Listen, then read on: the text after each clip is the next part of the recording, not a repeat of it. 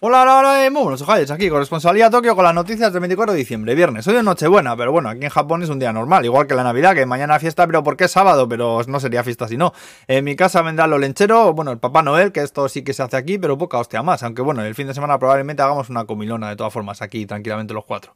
En fin, vamos al lío, van a abrir una escuela eSports de en Tokio, en Shibuya, está patrocinada por la empresa NTT, la de telecomunicaciones, cuenta con 40 ordenadores de la hostia bendita, con la RTX 3070 y todo, y jugadores profesionales de eSports serán los profesores. Yo no sé cómo será difícil ganarse la vida con esta historia, pero estoy por apuntarme, no os digo más. Eh, no solo enseñan a jugar, sino programación y diseño de videojuegos, realidad virtual, 3D, vamos, que según lo estoy diciendo me está sonando incluso mejor, joder.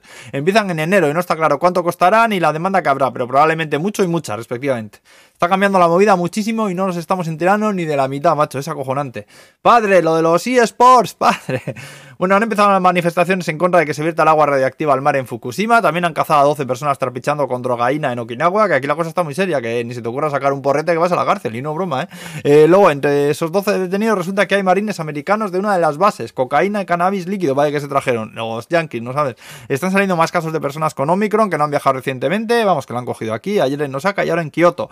Lo tenemos aquí, era inevitable, de momento 12, 200 casos en todo el país. Eh, hablando de Osaka, sigue adelante lo de la zona de casinos estilo Las Vegas, para el 2029. Se han confirmado ya grandes empresas invirtiendo pastaca ahí. Y luego un informe dice que se ha duplicado las ventas de pasta y cepillo de dientes de los buenos desde que empezó la pandemia. Dicen que al llevar máscara la gente es más consciente de su propio aliento. no te jode. Eh, también han anunciado subida de precios bastante jodida para el año que viene en productos básicos del hogar como harina o aceite, que con lo que el pan valdrá más caro. Yo me hago el mío, porque el pan que venden aquí por norma general es como comerse a Bob Esponja y todo blandurrio, macho.